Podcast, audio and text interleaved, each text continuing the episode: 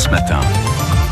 Et nous sommes, tiens, puisqu'on on parlait de nage, sur l'île des Ambiers avec une magnifique vue euh, sur notre grande bleue. C'est Bleu Méditerranée que nous retrouvons avec Nardo Vicente, qui est le directeur scientifique de l'Institut Paul Ricard hein, sur l'île des Ambiers, notre biologiste marin.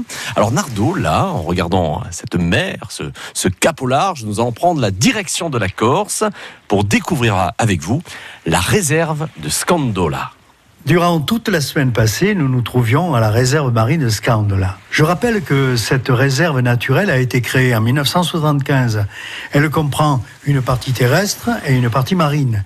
Elle est gérée par le parc naturel régional de Corse, qui protège 1000 hectares terrestres et 600 hectares de fonds marins, dont 70 en réserve intégrale et sur une distance de 25 km de mise de littoral.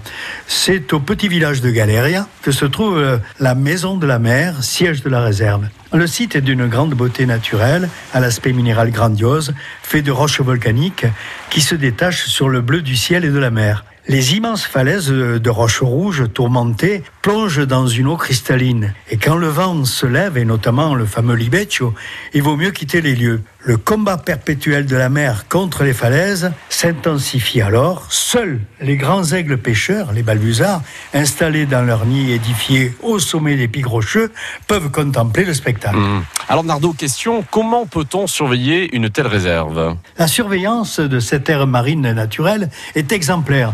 Et pourtant, l'équipe de la réserve est réduite.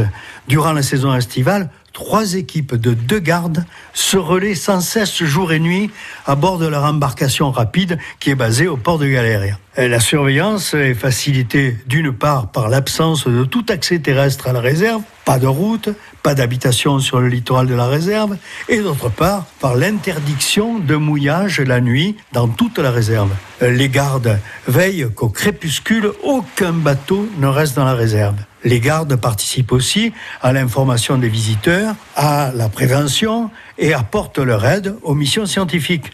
C'est un travail considérable qui est réalisé ainsi par une aussi petite équipe sous la houlette du conservateur de la réserve, Jean-Marie Dominici, qui veille sur ce trésor marin unique en Méditerranée. C'est grâce à lui d'ailleurs si les missions scientifiques comme la nôtre mmh. peuvent avoir lieu dans d'excellentes conditions.